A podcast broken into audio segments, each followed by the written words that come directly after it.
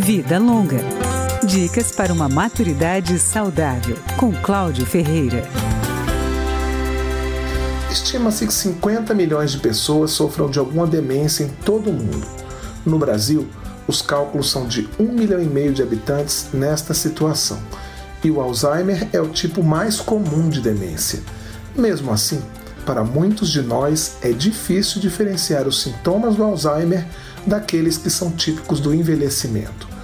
O geriatra Márcio Camada lembra que o diagnóstico de Alzheimer muda a vida do paciente, de familiares e amigos, e que não é recomendável enfrentar a doença sozinho, porque ela causa problemas na memória, no pensamento e no comportamento, que vão piorando quanto mais danos vão sendo causados ao cérebro.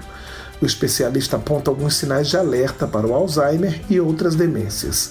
O primeiro deles é o esquecimento de informações recém-aprendidas. Algumas datas, alguns eventos importantes também são esquecidos, ou muita repetição, muita informação é solicitada repetidamente pelo idoso. Ao contrário de uma mudança típica relacionada à idade, ou seja, o idoso envelhecendo normativamente, ele pode esquecer nomes ou compromissos, mas mais tarde ele acaba lembrando-se. Outro sinal de alerta é a dificuldade de resolver problemas e fazer planejamentos, seguir uma receita conhecida ou gerenciar as contas de casa, por exemplo.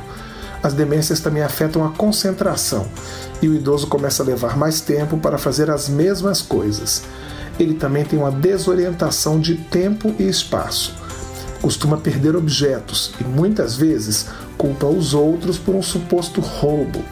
O geriatra também recomenda prestar atenção a alterações de humor das pessoas idosas que podem ser sinais de demência. Elas ficam muito confusas, desconfiadas, deprimem com muito mais facilidade, muitas vezes com muito medo e ansiosos. Eles ficam sempre com muita raiva facilmente, chegando a ser agressivos em casa, no trabalho, com os amigos ou em lugares onde estão fora do seu ambiente de convívio. O médico destaca ainda o chamado fenômeno do pôr do sol, que afeta de 30 a 40% dos pacientes com Alzheimer. Sempre no final do dia, eles ficam mais atrapalhados, estressados e agressivos.